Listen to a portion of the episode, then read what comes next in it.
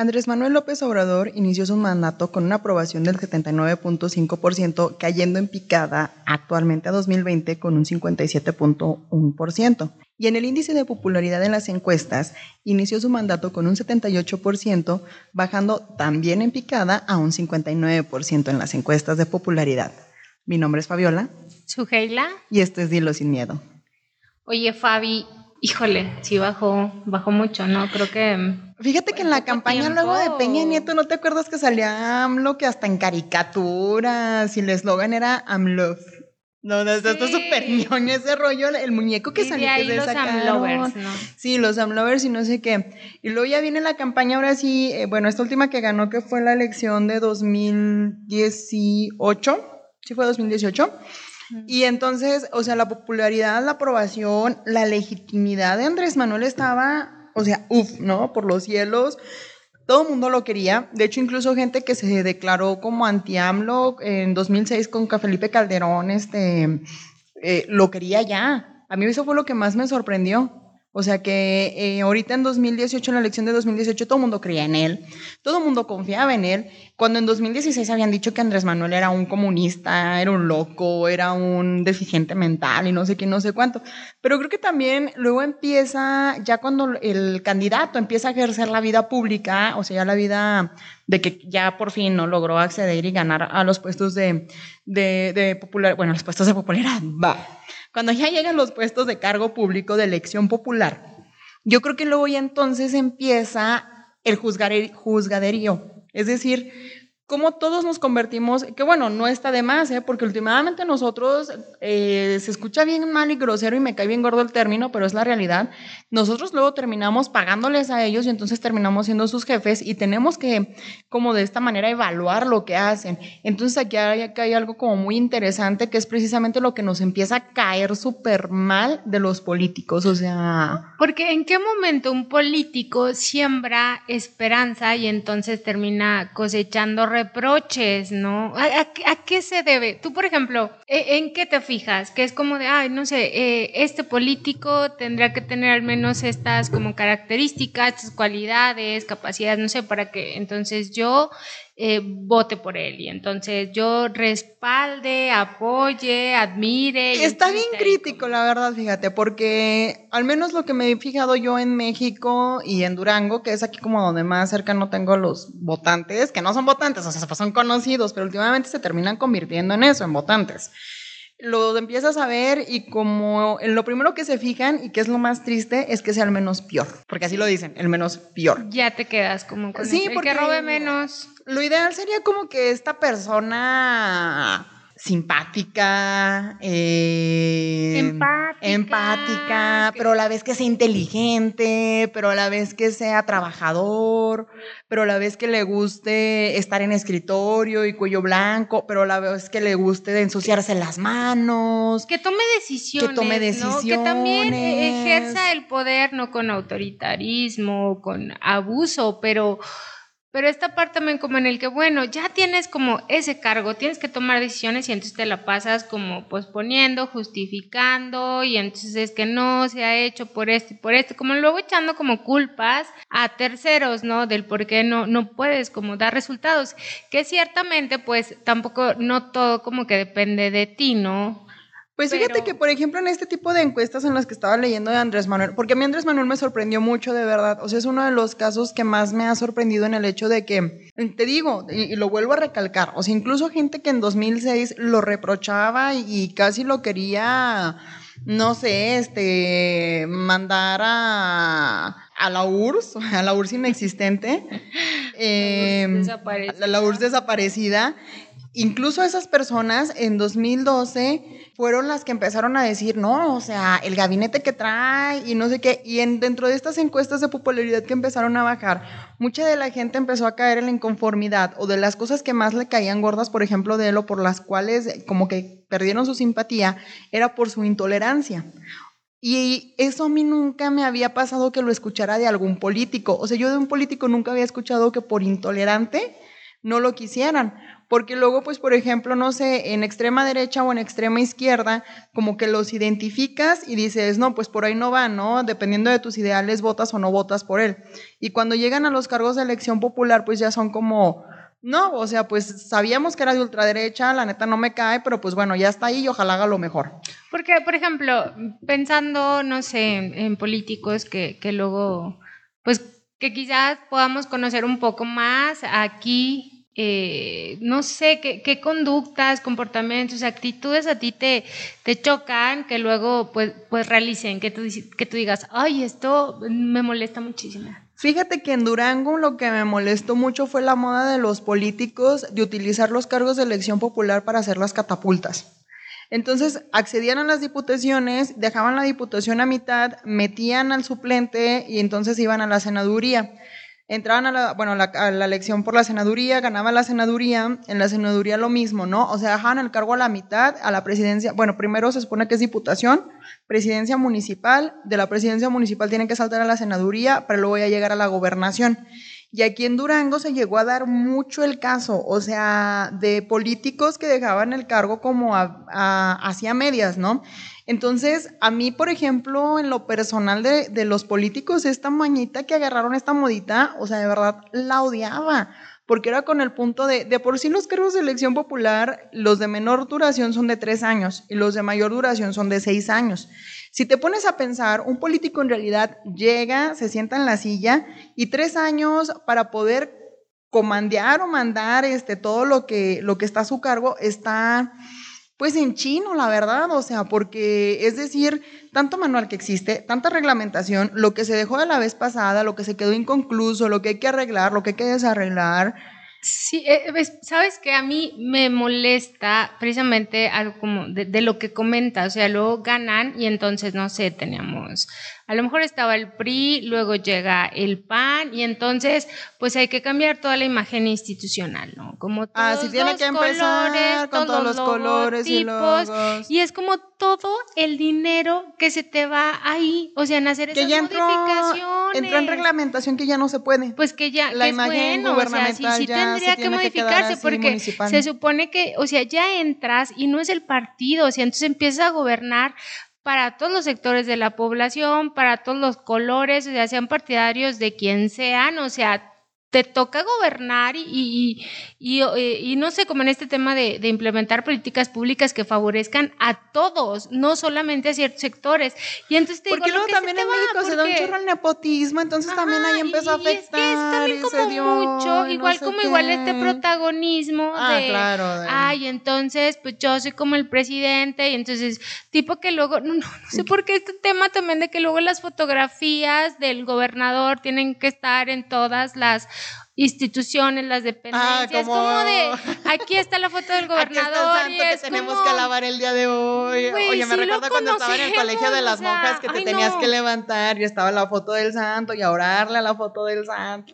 y el santo, bueno, no el santo, o sea, Diosito te ve en todo momento, todo lo que Haga como lo ve en coreano del gran líder, o sea, no, no, no, no sé, o sea, eso se me hace como no sé, no, no, llama mucho mi atención, no, no, no, veo la, no la necesidad, ¿no? Que, que, igual, bueno, tiene que ver con un tema de posicionamiento. Luego, híjole, el hecho de que te hagan esperar tanto en los eventos, ¿sí sabes? Porque van a ir a un evento y entonces primero tiene que llegar la avanzada para ver si el, el evento eh, está lleno, sobre todo, que esté lleno, entonces, porque el gobernador el presidente municipal, el diputado, quien sea, no va a llegar hasta que no esté completamente lleno. Y entonces siempre llegan súper tarde, que eso se me hace una falta de respeto porque pues cómo convocas o invitas a alguien y luego llegas muy tarde. Es como si yo te digo, ay, te invito a desayunar a mi casa a las 10 y entonces llega a las 10 y yo llego a las pues a las 11, ¿no?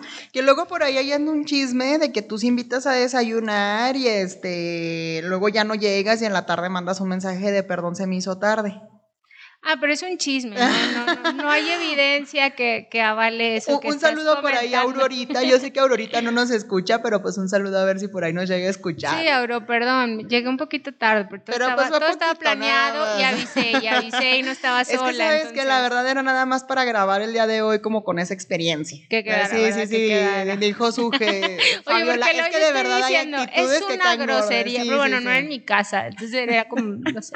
Pero e, es eso, o en los informes, en los informes que luego les tienes que aplaudir porque entonces todo lo que hicieron y es como, güey, es tu trabajo, o sea, se te está pagando, no, no es tampoco como dinero que tú hayas puesto de, o sea, de tu bolsa. Ajá, no, como que de tus empresas y demás tú creaste porque luego es como, gracias gobernador, qué bueno que sí cumple, tiene que cumplir, o sea, está ocupando Pero fíjate que también es, es lastimoso, bueno, a mí de verdad me parece lastimoso que nosotros como ciudadanía aplaudamos como el tipo del mínimo esfuerzo, porque también es como la campaña del mínimo esfuerzo en todos nuestros cargos de elección popular, o que también, te digo, o sea, de verdad es, es triste como ver la confianza en las personas que ocupan estos cargos de, de opción popular y que todos digan que cuando votas lo hagas por el menos peor, o que no votas porque no vale la pena por quién votar, o que no tengas confianza en los sistemas, o sea, todo ese tipo de cosas realmente es lastimoso, porque te habla luego de una sociedad muy desquebrajada, de una sociedad lastimada, de una sociedad que no puede llegar, que no puede crecer, porque entonces ¿Te acuerdas cuando hablábamos acerca de, todo este tipo de cosas, de lo que provocaban las políticas públicas reaccionarias, cuando hablábamos, por ejemplo, en el tema de educación sexual? Justamente es lo mismo en este lado. Es decir, son cargos de personas que luego nosotros decimos que escogemos al menos peor.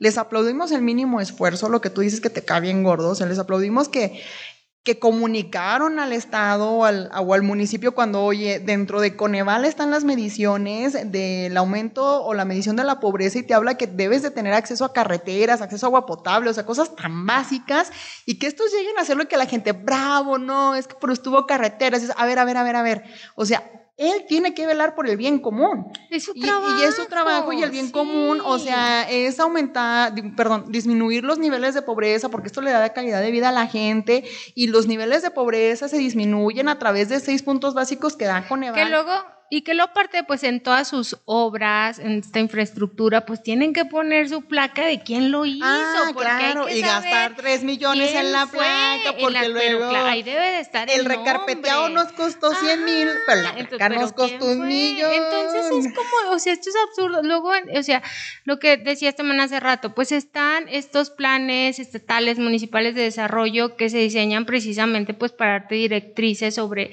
el trabajo que, vas a realizar, que si bien sabes, pues los recursos son limitados. Como dices, tienes tres años o tienes seis años, entonces, bueno, ¿qué es lo que quiero dejar? no Porque invertir recurso a, cierto sector, a, cierto problema público, pues implica disminuir en otros.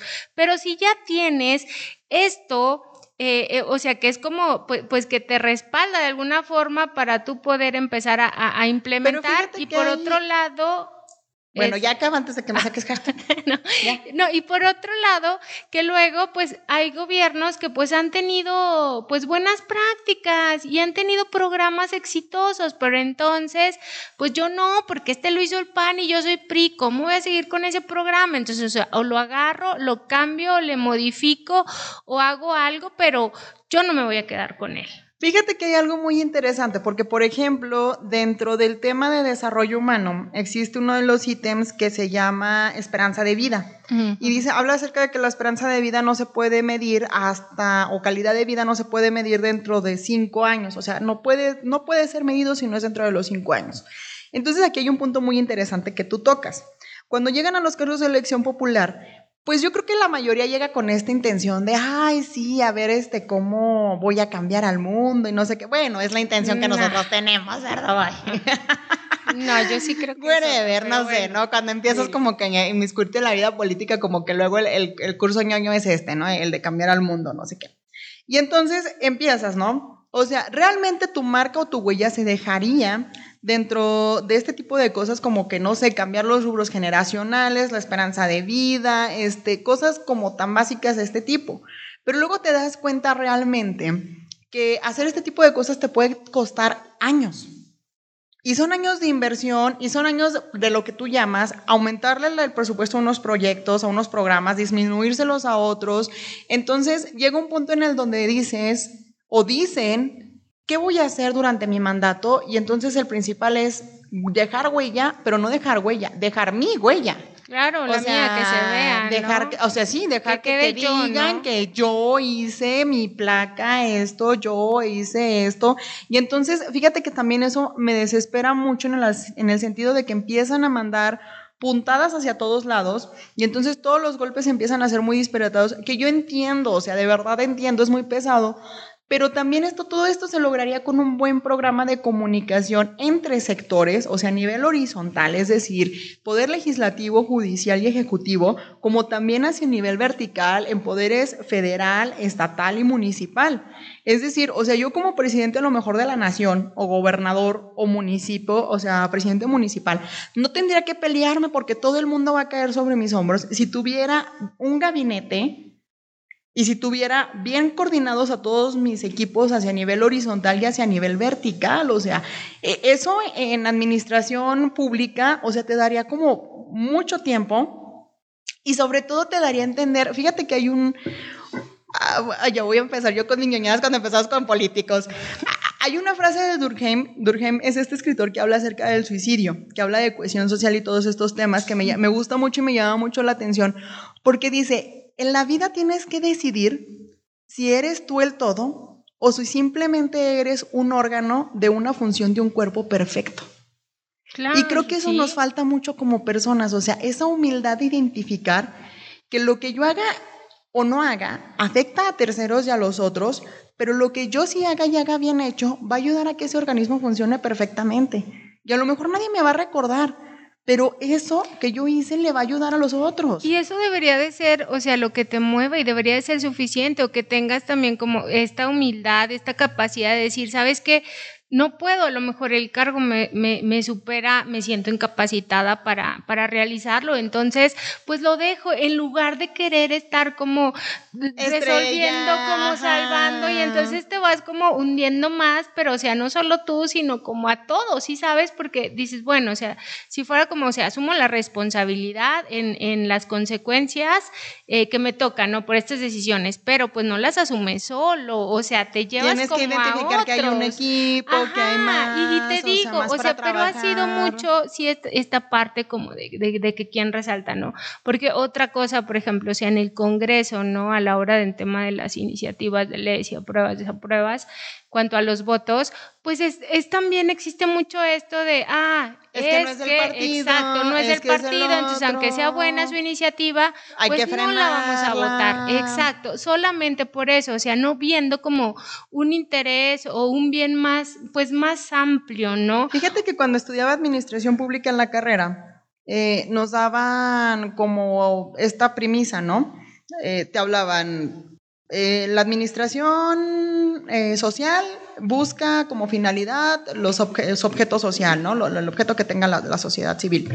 Y luego el privado va en el sentido de pues, las ganancias, generar ganancias, esa es la, finalidad de, la administración privada. Y de la, nos preguntaba el maestro, ¿y de la administración pública cuál es la finalidad? Y entonces tú, tú no así como que hacer el bien común y la fregada y bla, bla, bla, bla.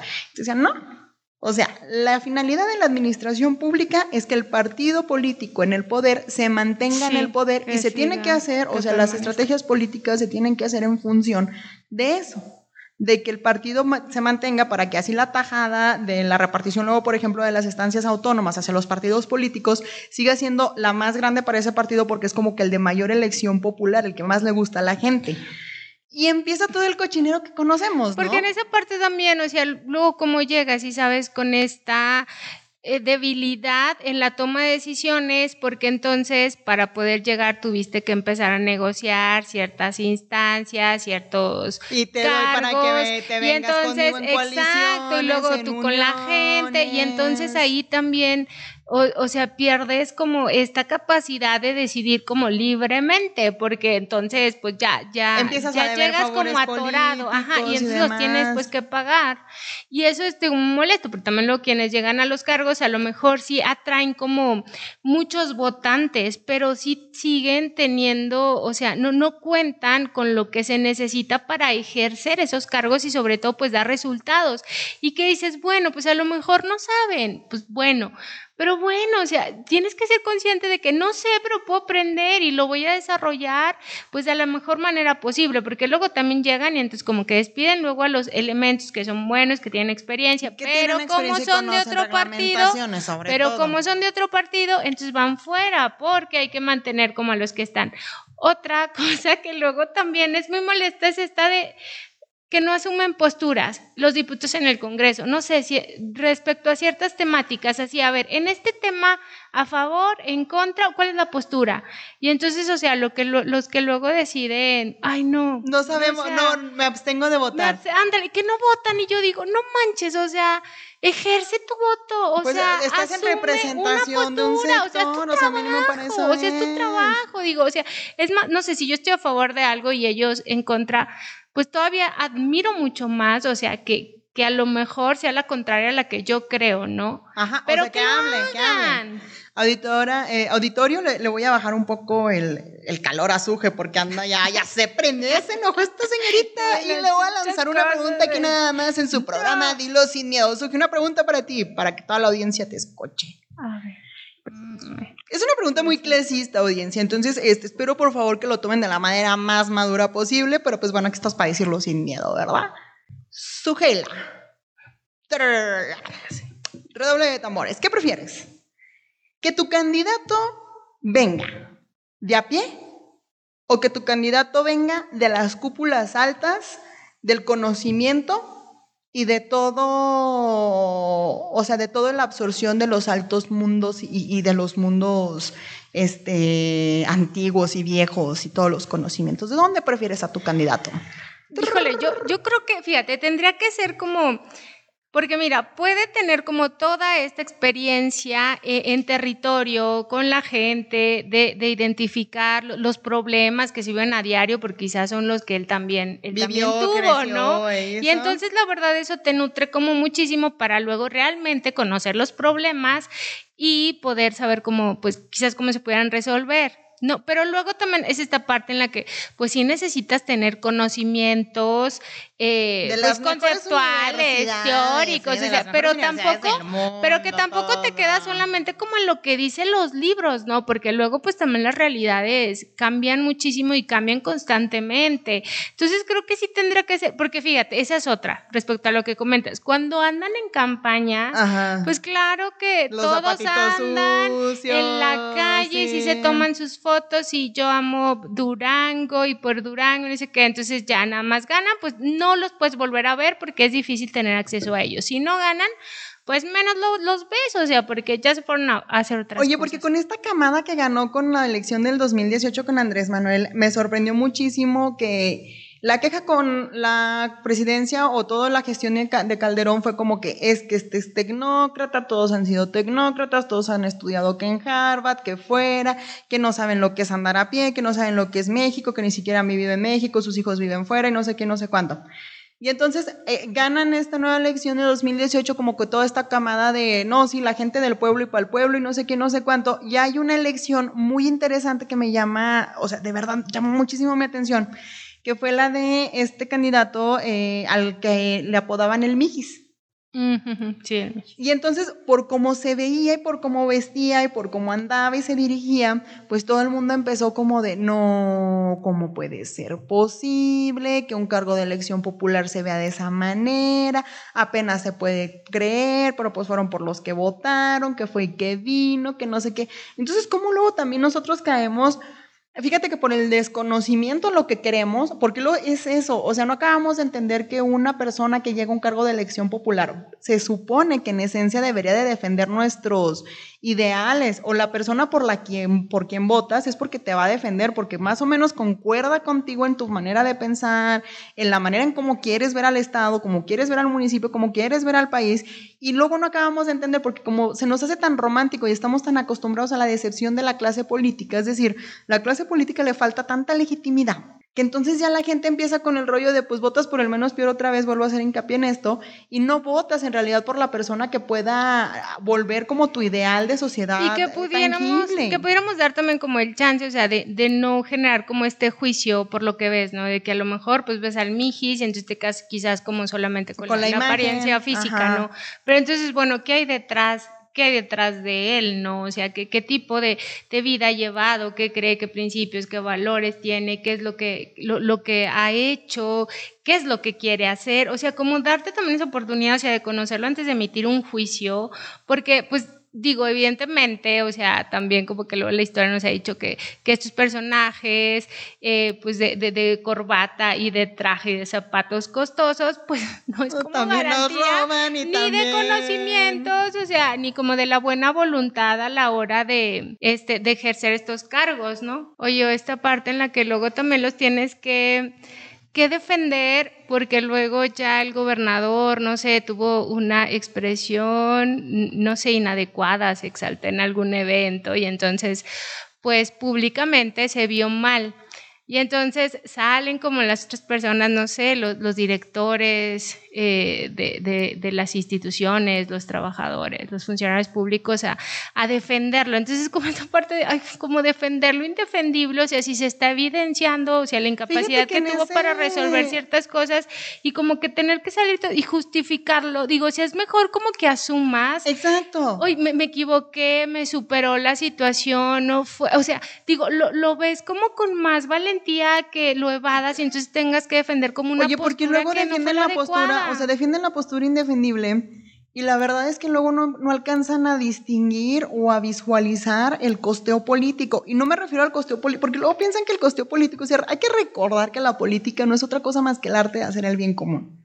O sea, y el bien común en, terminación filosófica no es otra cosa más que prever este, el bienestar de las sociedades a través de, no sé, como los seis conceptos básicos. ¿Sí me explicó? O sea, como volver al básico. Y que luego en tema de bien común Está bien interesante, porque luego creo que también se hace como una utopía, ¿no? Porque eh, luego a veces ni siquiera como que sabemos como qué, no, de hecho, para mi de hecho, quienes, los filósofos que hablaban de bien común hablaban de utopías, o sea, siempre han hablado de utopías.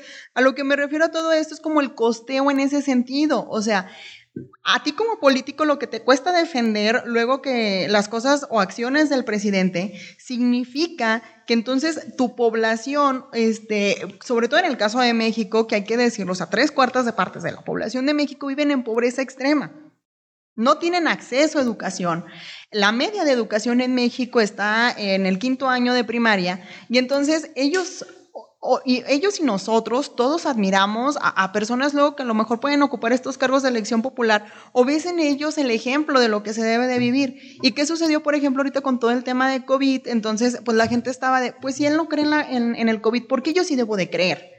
Y entonces ahí viene toda la ola de contagios tan altos y, por ejemplo, lo vimos, ¿no? Del secretario, del subsecretario de salud defendiendo de, no, si es que la fuerza de contagio del presidente es moral y es que él no usa cubrebocas ah, porque... ¿Cómo defiendes, eso? No, no, Y entonces eh, mucha gente decía así como de que no, si es que mal manejo, este, ¿cómo culpan al subsecretario de que el mal manejo de la pandemia si tú saliste y no sé qué, no sé cuánto? Oye, a ver, no le eches la culpa tampoco al resto de la población, que sí la tiene pero también compártela tantito porque sabes que sí, sí tuvieron la culpa el presidente, sí tuvo la culpa el subsecretario al defender este tipo de cosas, al no ponerse en los zapatos de que todo este tipo de cosas nos llegaba a nosotros la información y entonces todos los sectores, de todos los sectores y de todos lados empezó a salir la frase de yo no creo en el COVID. Y si el presidente, porque yo te digo que lo escuchaba, o sea, lo escuchaba incluso de gente más grande que yo, muchísimo, muchísimo más leída e instruida que yo, el hecho de, yo no creo en el COVID, yo no creo que pase, yo no creo que suceda, porque lo veían de las autoridades y lo veían defendido. Y que, y que tampoco se trata, o sea, como de satanizar, porque digo, al final de cuentas, pues los políticos son humanos y como todo humano, no, pues y aparte que los requisitos, los requisitos para acceder a los cargos de elección popular son básicos. Oye, que yo, yo siempre he renegado en eso, porque digo, bueno, ¿por qué si sometes, no sé, a los que son los policías, bueno, los de seguridad, sí. seguridad pública, a estos exámenes de control y confianza, ¿por qué no sometes también a los que quieren No, y a los administrativos dentro del poder este ejecutivo, que es todo este rollo de, y el judicial? Perdón, del Poder Judicial, a todos los, incluso a todos los administrativos los tienes que meter a, controles de poder de confianza. Pero, por ejemplo, todo lo que es diputaciones, este, senadurías, presidente, todo esto del, del, Poder Ejecutivo, ellos no, no requieren.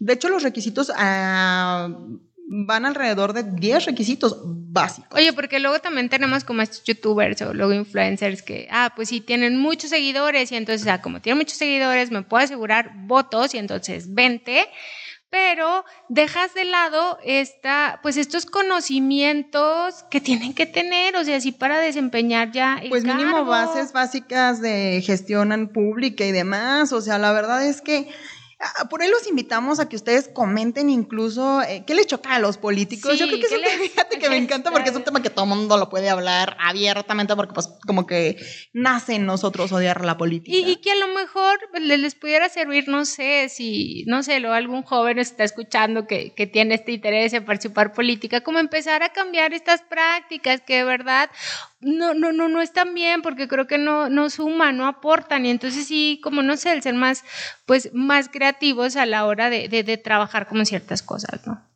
De ahí en más, pues los invitamos a que nos sigan en nuestras eh, redes sociales, eh, en Facebook, en Dilo Sin Miedo al podcast. Muchísimas gracias a todas las personas que comparten este, como las publicaciones, a las que comentan. A mí lo que me encanta es que jamás falta como el like de, de Belén Ramos, ¿no? Y, demás. Eh, también, o sea, les agradezco muchísimo y les agradecemos muchísimo también, por ejemplo, ahí en YouTube, este, en, en, en el podcast, donde nos están escuchando, la gente que comenta, tan farrera le encanta Sí, a Panchito, hermano, muchas gracias. Escuchas el podcast. Los nuevos, los nuevos suscriptores que andan por ahí, este, al ingeniero auditor Alejandro El Gitan.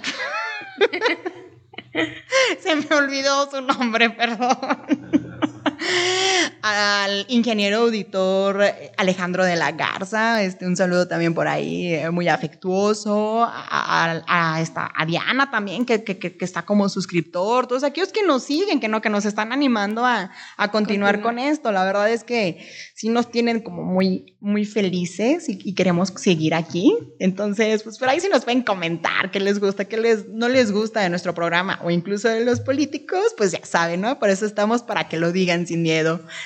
Que tengan bonito día, que estén pasando. Hasta luego. Hasta luego.